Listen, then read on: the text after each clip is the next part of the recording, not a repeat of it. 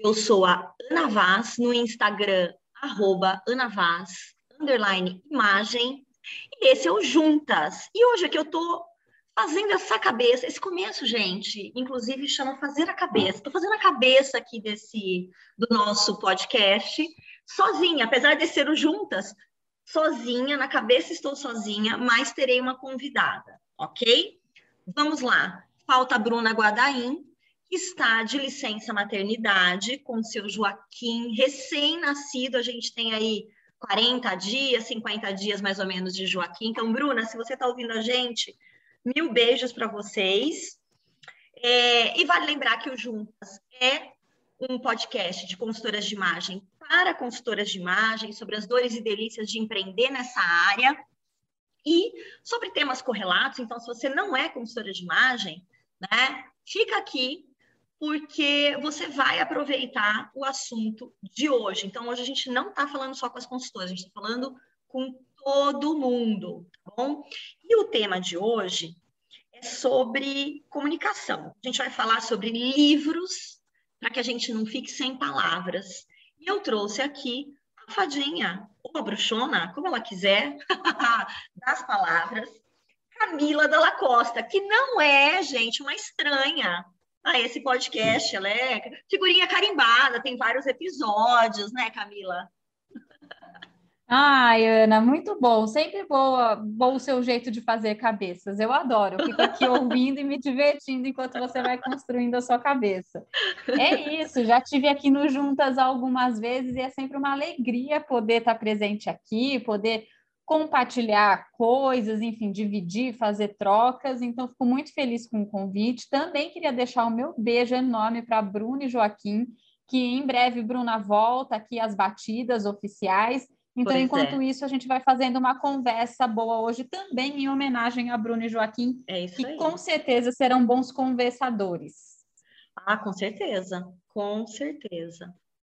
Depois eu dou uma olhadinha nos episódios que você tá, mas ó, é, para quem está aqui ouvindo a gente, lá no meu Instagram, no arroba anavaz, imagem, tem, gente, uma... Nos destaques, eu coloco vários links para playlists aqui do Juntas, e um deles é sobre comunicação. E aí, adivinha quem é a rainha master dos podcasts ali, dos episódios? Camila Dalla Costa. Então, lá você encontra vários episódios com Camila, né, em que a gente discutiu comunicação, tá? Então, pode ir lá fuçar e é sucesso. Bom, antes da gente entrar no assunto, vou falar como é que a gente chegou à escolha aqui desse, desse tema, né? É, a gente está gravando, deixa eu, deixa eu posicionar aqui você. Hoje é dia 7 de abril, né? O nosso podcast deve ir para o ar até amanhã. É, já faz um tempinho que a gente não grava, né? Eu aproveitei a licença maternidade da Bruna para dar também uma licença aqui, então, mas agora vamos voltando. E a gente, é, em abril, agora no final de abril, a gente começa na última quarta-feira do mês, a gente começa um clube de conversa com a Camila. O clube já está confirmado, a gente já tem inscritas. Cabe você, mas seja rápida, ok? É, e este clube de conversa nasceu do interesse né, das, das pessoas pela comunicação, a gente perceber não só interesse por ela, delas, né, pelo tema comunicação, conversa, mas também dentro das nossas aulas, mentorias, a gente perceber uma dificuldade grande, né, para as nossas colegas, para empreendedoras, é conversar. Muitas vezes conversar com clientes, com prospects, né?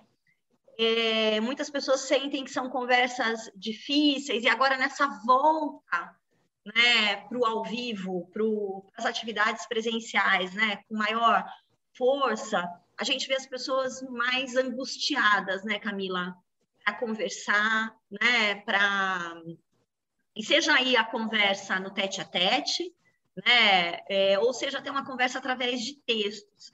Então, a gente sabe que ter repertório, entender um pouco, né? Escolha de palavra, como é que você se estrutura para conversar, etc., faz uma diferença enorme. No clube, a gente vai trabalhar uma série de dificuldades, né? Vamos ter práticas, vamos ter exercícios. Para quem já está inscrito, já viu que tem uma aula de comunicação não violenta, que vai fundamentar, inclusive, o clube, né? Que, aliás, são três quartas, tá, gente? As três últimas quartas de abril, de maio, de junho, encontros online ao vivo pelo Zoom, né? É... A gente vai passar, a Camila vai facilitar, na verdade, eu vou ficar lá perturbando e aproveitando, claro. É, e aí a Camila vai passar atividades, né? Tem, é, já como eu disse, já tem a aula lá também, e a gente vai juntas lá dentro do clube desenvolver o que é necessário para botar essa conversa para rodar, tá? Então, é, falei tudo, Camila. É isso mesmo? Falou, do começo ao fim. Estou impressionada com suas palavras, Ana Veja, quantas palavras. É, e aí, a gente, eu me lembrei de um post que a Camila fez um tempo atrás que eu adorei. Era um post sobre livros, né, Camila, para quem quer escrever. E a gente estava conversando sobre isso e pensou, bom, pode virar também uma conversa sobre livros para ajudar a gente a não ficar sem palavras, né? Porque às vezes o, o vocábulo não é nem só o repertório, né? Não sei se você tem essa sensação. Às vezes as pessoas têm dificuldade com o vocabulário. E a gente também, né? Quando a gente fica muito preso a um tipo de vocabulário, certa? Né? Ou uhum. você lê, de repente, só um tipo de coisa, ou assiste só um tipo de série, ou fala só sobre um tipo de assunto, ou só faz um tipo de curso, fica mais restrito. Fica, fica mais restrito. Acho que é uma sensação meio generalizada, e talvez a gente não consegue nem nomear essa própria situação, porque nos faltam palavras, né? Então, acontece muito essa dificuldade conforme a gente vai se isolando. E se a gente pensar que a gente viveu aí dois anos muito diferentes da nossa forma de contato com o mundo, a gente se aproximou muito daquilo que era familiar né? Então a gente começou a assistir mais episódios da série que a gente já gostava, a gente foi aumentando o número de playlists daqueles artistas que a gente já gostava e por aí vai. Então a gente ampliou, mas muitas vezes dentro ainda de um caldeirão muito próximo de referências. E aí isso tem um impacto direto em duas coisas: vocabulário e repertório. Então, o vocabulário são as escolhas de palavras que a gente faz. E a gente faz essas escolhas a todo momento e de maneira muito inconsciente. Só que de tão inconsciente, eu preciso buscar essas palavras em algum lugar. Como é que elas saem da minha cabeça e elas ganham o mundo ou porque eu escrevi ou porque eu falei? Porque elas estão presentes ali muito próximas para o meu cérebro resgatar essas palavras e transformar em frase. E aí é onde vem a relação com o repertório. Quanto mais repertório diferente eu tenho, mais vocabulário eu tenho, mais opções o meu cérebro tem para pensar palavras e construir as minhas frases. E quantas vezes a gente não se vê naquele famoso branco de nossa, estava na ponta da língua e eu não uhum. consegui falar, uhum. ou estava na ponta da língua e eu fui mandar uma mensagem de WhatsApp e eu travei. É, por que será que isso acontece? Porque provavelmente as engrenagens do nosso vocabulário e do nosso repertório estão um pouco precisando de óleo. E aí, filha de bibliotecária que sou, sou grande defensora do óleo livro, né? Do óleo palavra. Não precisa ser livro, tá, gente? Não precisa sempre ser um livro, não precisa ser a Bassa, não precisam ser enciclopédias, nem os, os mais lidos lá das últimas páginas da Veja. Faz tanto tempo que eu não leio a Veja que nem sei se ainda tem essa sessão, pois mas é. acredito que tem. Porque sempre tem o mais vendido em qualquer lugar. E olha que curioso esse lance até do mais vendido, né? Às vezes a gente vai nessa linha de raciocínio. Uhum. Eu preciso ler, ou eu preciso uhum. melhorar o meu contato com as palavras, e eu vou na lista dos mais vendidos. E os mais vendidos muitas vezes circulam em torno de um mesmo tema, de um mesmo tipo de autor. Uhum. Muitas vezes são livros traduzidos, e a gente sabe que ler um livro escrito em português e um livro traduzido tem diferença, não que haja melhor ou pior, mas depende muito da qualidade da editora que você vai pegar, da Verdade. qualidade uhum. desse tradutor, desse revisor que passou por ali. E às vezes a gente vai vendo estruturas parecidas dentro de livros diferentes. Então, uhum. se a uhum. gente pega livros de negócio, eles têm estruturas muito parecidas, desde a divisão de capítulos até os gatilhos usados para que você vá para o próximo capítulo, como se fosse uma série do Netflix, e palavras chaves ali. Então, se eu fico muito lendo esse tipo de coisa, o meu vocabulário relacionado a negócios, nossa, ele dá um up usando o vocabulário de negócios, porque geralmente tem palavras em inglês, né? Só que aí, minha filha, a hora que você tem que responder um WhatsApp de uma cliente, ou a hora que você está numa conversa de família, a hora que te convidam para um aniversário, porque agora estamos voltando aí em aniversários, provavelmente você não vai falar sobre o livro de negócios ou usar aquilo como repertório. E aí? Onde é que eu vou buscar as palavras? Então, por isso que a gente ampliar o nosso repertório através da leitura, através da linguagem audiovisual, nos ajude muito a fazer essas construções e aumentar as opções que o nosso cérebro vai lá buscar para formar as frases e não deixar a gente sem palavras quando a gente mais precisa, né, Ana? Pois é, pois é. Eu estava é, até lembrando enquanto você estava falando, né, que é, às vezes a gente, por exemplo, ó, eu tô, eu tô, eu tenho ouvido muita coisa de uma psicóloga, filósofa, que é pesquisadora de gênero. Acho que eu cheguei até a comentar numa das nossas lives, que é a, a Valesca Zanello, né? E para quem quiser, gente, inclusive até recomendo. Eu comprei o livro, não, não, chegou ainda, mas eu vou ler um livro sobre saúde mental e gênero. É muito interessante o trabalho que ela faz, mesmo um trabalho bem consistente que ela faz aí de pesquisa voltada para gênero, acho que é mais de 10 ou 15 anos, não vou me lembrar agora. Né? E aí, para quem quiser dar uma olhada, no YouTube tem um canal dela que é Valesca Zanello, e ela na, na parte de playlists ela tem curso sobre o livro. E lá tem quatro vídeos, né? Que ela são quatro vídeos de meia hora sobre o livro dela, sobre temas que ela discute, etc. E é muito interessante porque por que, que eu gostei muito, e não estou falando especificamente do livro, estou falando do, do vídeos. Você vai falar de livros, né? Vou aproveitar e dar o exemplo aqui. Ela fala muito bem, ela é uma pessoa acadêmica, mas ela transformou a fala dela numa fala que vai é, chegar nas pessoas leigas, e ela nomeia de maneira muito diferente coisas que eu ou você talvez nomeamos, né? Então ela faz uma boa ponte, ela usa muita metáfora. Inclusive, ela, é, eu não lembro se foi mestrado ou doutorado que ela fez, uh, que ela fala sobre metáfora mesmo na clínica, alguma coisa assim. Então, achei muito interessante. Para mim, foi uma aula. É um tempo gesto, gente. Tem muita coisa pesada de, de ouvir, de refletir a respeito, mas é muito interessante ver como ela articula bem o repertório e o vocabulário.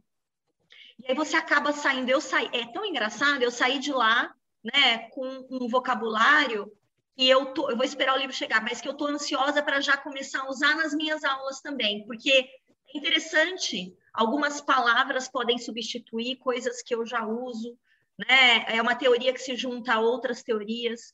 Então, às vezes, uh, essa, essa, esse vocabulário novo realmente está onde a gente não espera, né? Eu fui lá porque me interessa muito a questão de gênero e a questão de saúde mental. Juntou as duas, achei, né? Ótimo. E, e saí de lá com uh, um presente, sabe? Assim, não esperava o que eu ia ter. Então, é gostoso quando isso acontece, né?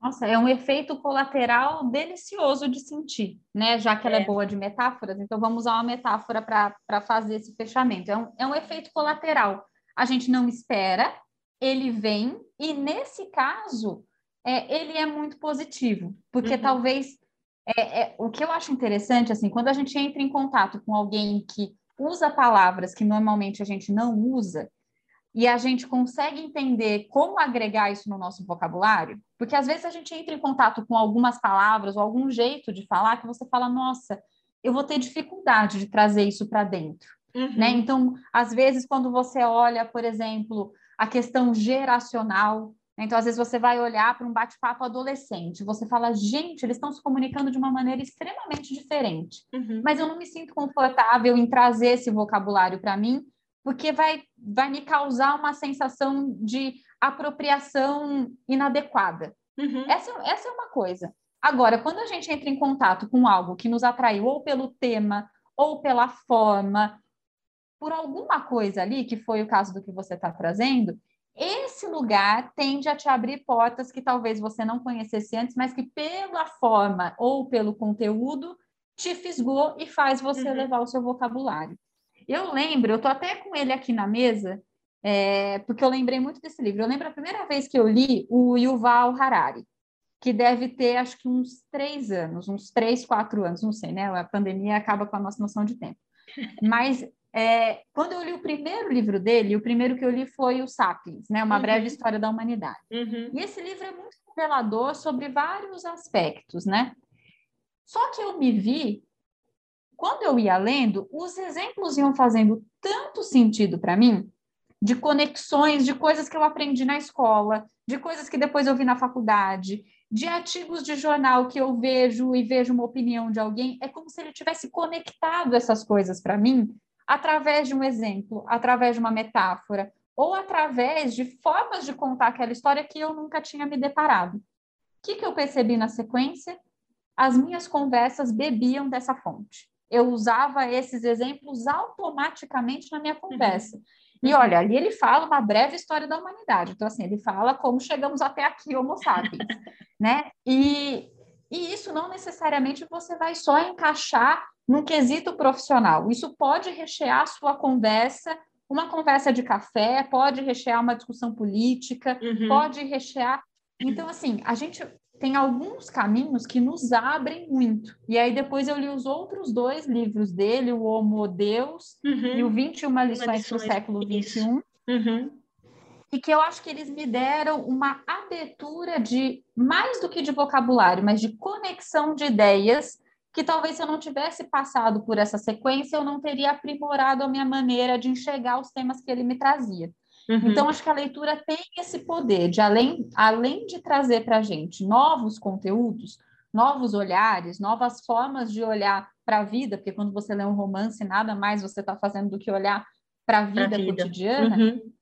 Também vai te dando insights de conexão, vai te dando insights de palavras, alguns conceitos não ficam tão longe quanto eles ficavam antes, e por aí vai.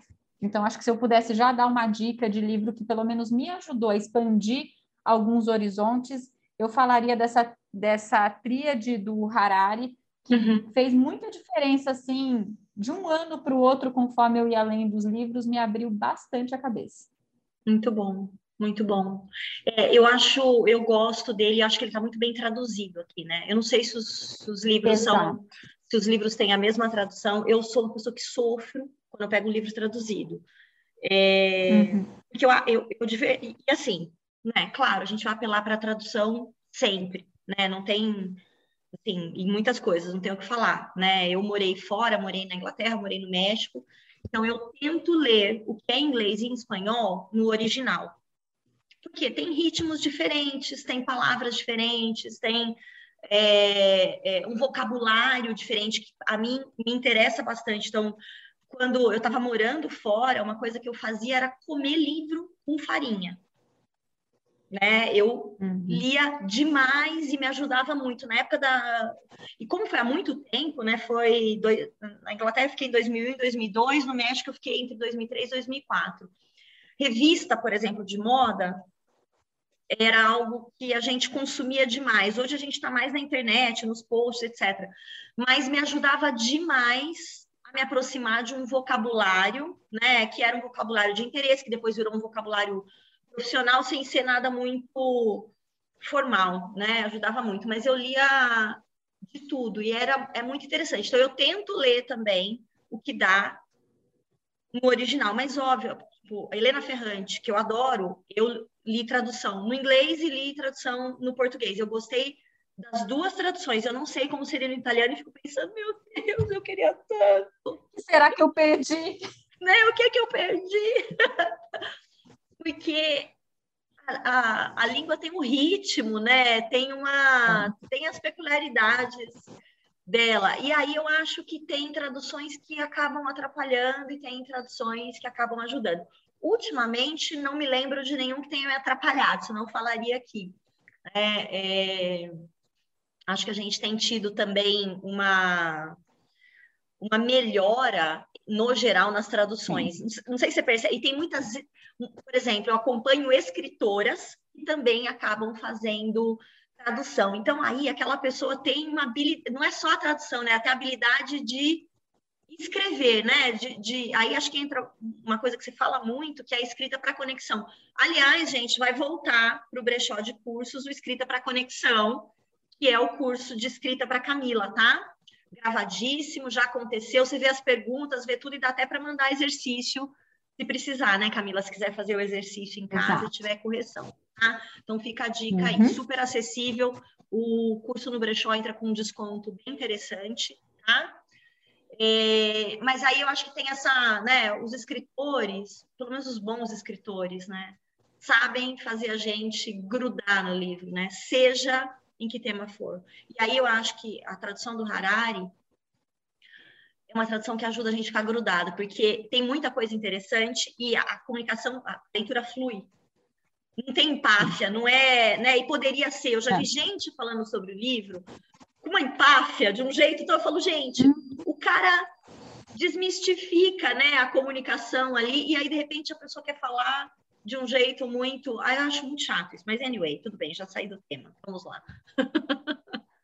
Não, mas é, essa história da, da tradução é, é, muito interessante, porque uma vez eu vi uma pessoa que disse uma frase, eu achei muito legal. A tradução, ela é. Você tem uma relação de confiança com a tradução que você nem para para pensar. É. Você compra uhum. um livro traduzido, uhum. mas assim, você tem que confiar que quem passou por trás daquele livro vai deixar ele o mais fiel possível e não vai deixar você perder nada, porque essa uhum. pessoa teoricamente não perdeu, né? Porque ela teve acesso ao original. É. Então, é um trabalho de muita confiança é. para que você consiga receber o máximo possível de como aquela pessoa pensou tudo aquilo. E aí eu lembrei de um, de um outro livro que para mim foi muito legal, e esse, esse é técnico, tá? Que é esse aqui, ó, Como Funciona a Ficção.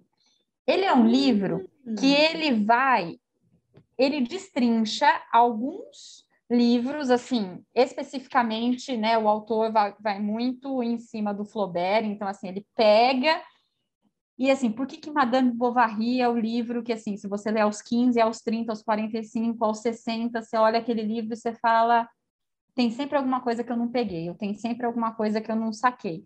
E ele vai abrindo o poder dos diálogos, o detalhe, a construção do personagem, a escolha das palavras, ó, verdade, convenções estabelecidas dentro do próprio livro. Então, assim, às vezes a gente vê um livro, né, ou lê um livro querendo chegar só no final, né? E aí, o que, que aconteceu?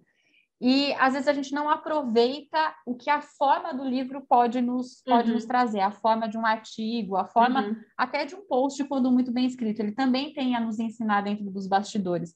E eu acho esse livro interessante porque ele diz a cortina através de um grande escritor é, quais são esses detalhes que a gente às vezes passa totalmente despercebido e fala, gente, por que eu consigo visualizar essa personagem? Uhum. E por que, que, tudo bem cada um visualizar essa personagem? Personagens são muito fortes, né? Uhum. Visualizar essa personagem, cada um de um jeito, mas a força do personagem se mantém. E tem a ver com a escolha das palavras, o dinamismo das frases, não são escolhas aleatórias. Por isso que quando a gente quer se comunicar bem, não dá para a gente dizer que todas as nossas escolhas ai, por espontaneidade deve ser aleatório. Uhum. Não, eu acho que elas devem ser mais conscientes, porque daí significa que de alguma forma eu tive o comprometimento como emissora da mensagem em facilitar o caminho para quem vai entrar em contato com o que eu quero dizer. Repete o, o nome do livro, porque aí às vezes, para quem quiser anotar, atenção, muito como, bem.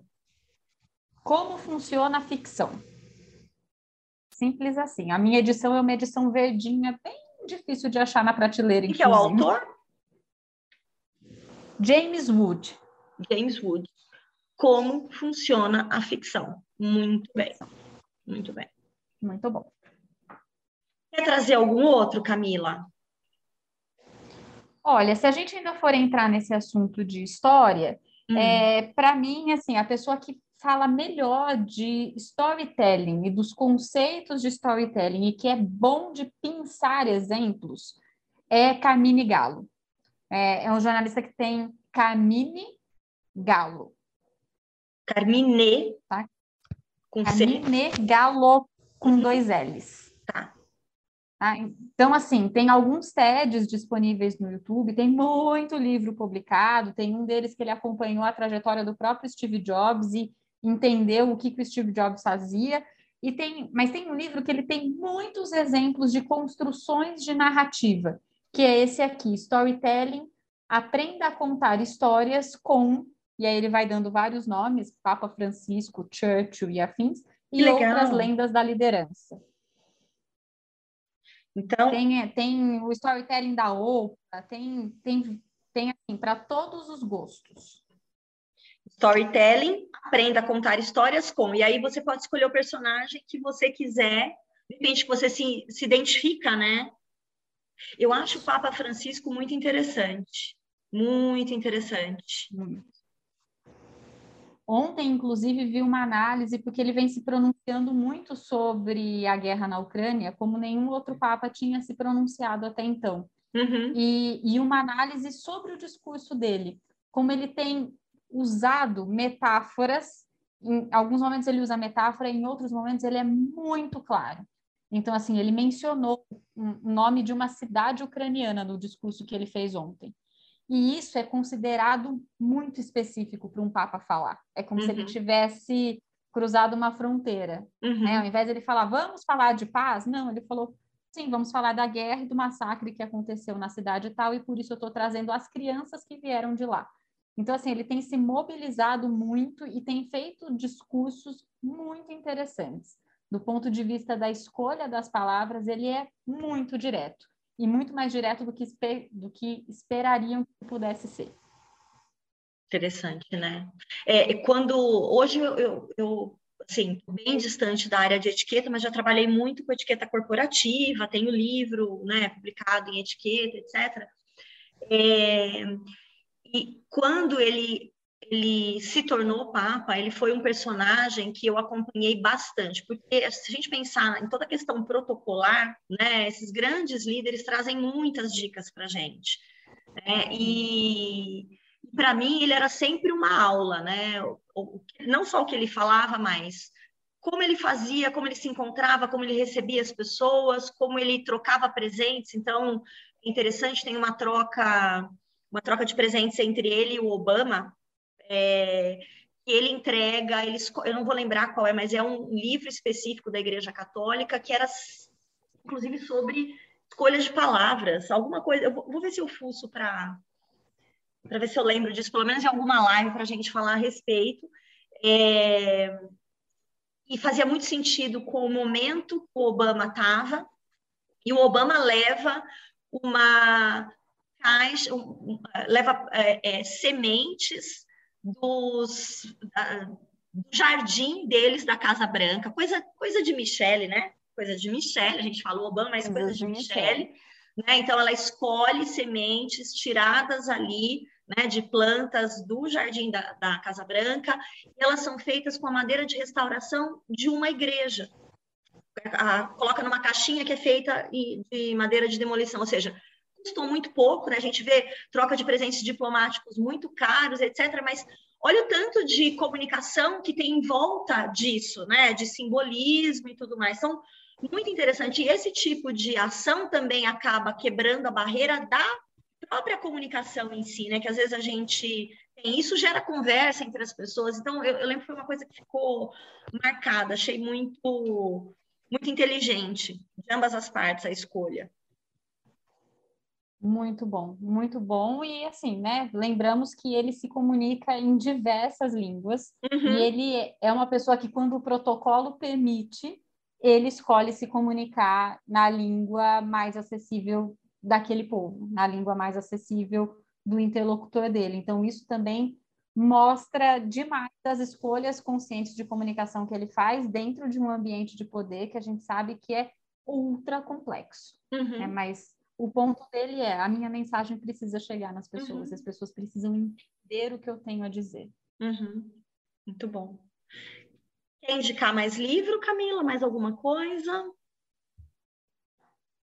Ai, ai, ai, olha, tem uma série que eu gosto, até um dos livros eu coloquei no, como indicação bibliográfica dentro do nosso clube de leitura, que é o Falando com Estranhos, que é um livro do Michael Gladwell. E ele tem outros dois que se chamam Fora de Série e Ponto da Virada. Eu, particularmente, gosto mais do Ponto da Virada. Uhum. É, esse é um livro, e ele fala assim, né? Como pequenas coisas podem fazer uma grande diferença.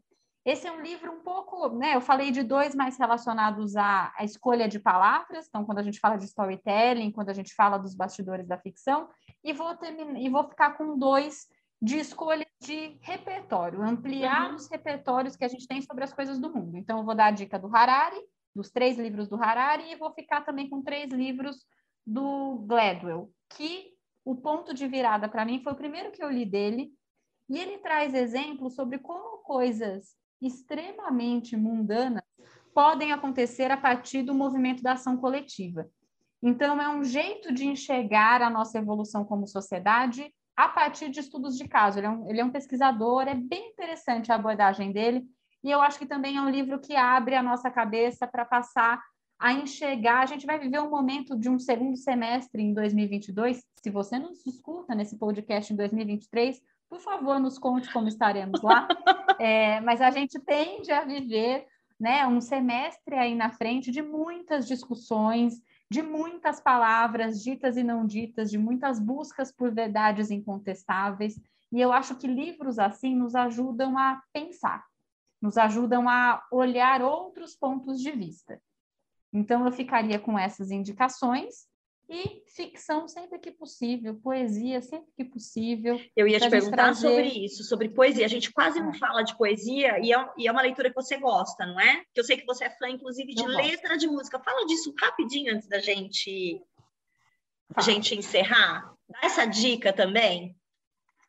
Do, sabe música, gente, que a gente escuta? Acredita, minha filha, é poesia. Você pode falar, ah, mas tem coisa que essa molecada de hoje em dia escuta que não é poesia. Pode ter. Tem coisa também da minha época, lá na minha, né, na minha juventude dos anos 90, que também não era poesia. Também tinha coisa lá nos anos 20 que não era poesia. Então, não vamos generalizar, porque a música veio de determinada geração, ela é mais poética ou menos. Mas o que eu quero dizer é que ali você tem matéria-prima de palavra. Então, quando você olha para alguém como, eu acho um ótimo construtor de de palavras da nossa geração, o Lenine. Eu acho as letras do Lenine sempre uma, uma deliciosa descoberta. E é um cara que está aí, tem 50 uhum. anos, é extremamente contemporâneo, brasileiro, e uhum. que pega letras da, do nosso cotidiano, fala sobre a gente.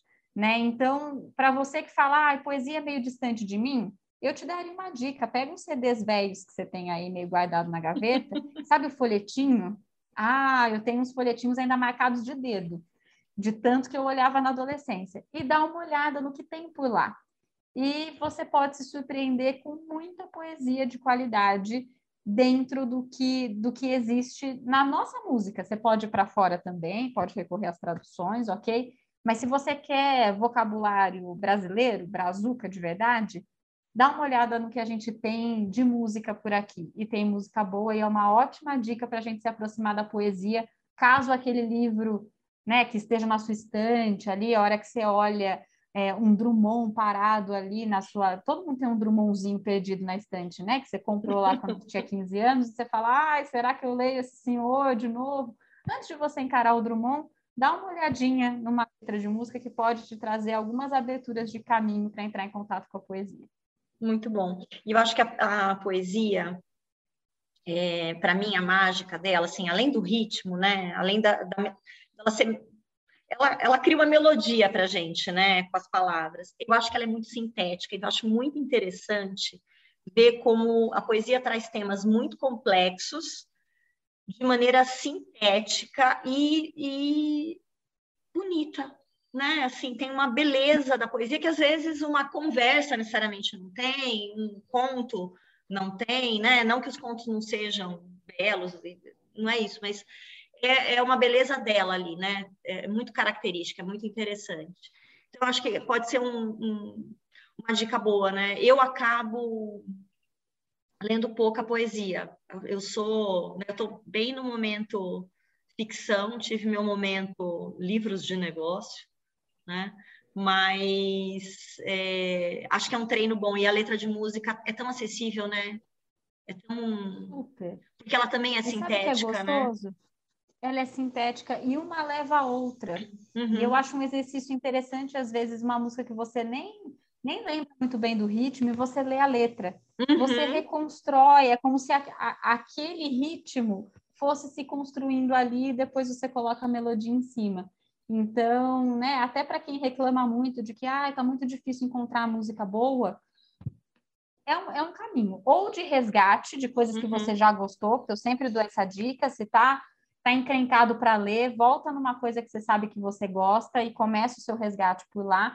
E a música a mesma coisa. Uhum. Olha para ela o que ela tem a te dizer e permita que outras vozes cantem essa história dentro da sua cabeça, não necessariamente só naquela que você conhecia. Muito bem. Vamos ficando por aqui? Então, dona Camila, ó, já deu aqui nossos ah, quase 40 minutos. Eu tenho que buscar as crias na escola, porque as crias ainda não se deslocam sozinhas, então teremos que interromper, né? Apenas. Nossa programação normal. Exatamente, se deslocam apenas em pequenos percursos. Permitidos por lei. Permitidos por lei, exatamente. Muito bem. Ó, então, para você que está aí, ouviu a gente até aqui, muitíssimo obrigada. Corre lá no site da Boutique de Cursos, boutiquedecursos.com.br. Se inscreve para o Clube de Conversa. Se inscreve para o Escrita para Conexão lá no Brechó, né? No Brechó de Curso, ou seja, para você assistir a uma turma que foi dada, né, Camila? Já foi ministrada, né? mas que o conteúdo está todo lá tem perguntas, inclusive feitas por outras pessoas, sabe que isso é uma coisa que eu adoro. Eu adoro ouvir as pessoas perguntarem. Eu, eu, falo, gente. Adoro assistir uma aula gravada. De onde será que essa pessoa tirou? Que legal, né? Eu não, eu não pensaria assim. Acho que, aliás, é, um, é muito legal como forma de aprender também, né? Outras maneiras de é. questionar é. e, e tudo mais. Mas veja que riqueza, gente. Olha só um merchan com dica para você. Muito bem. Camila. Um merchan rico. É, um merchan rico. Obrigada de novo e a gente se vê logo, né? É isso aí, Ana. Obrigada mais uma vez pelo espaço. Sempre uma delícia estar aqui junto com você. E para você que tem interesse, te vejo no nosso clube de conversas que começa neste mês.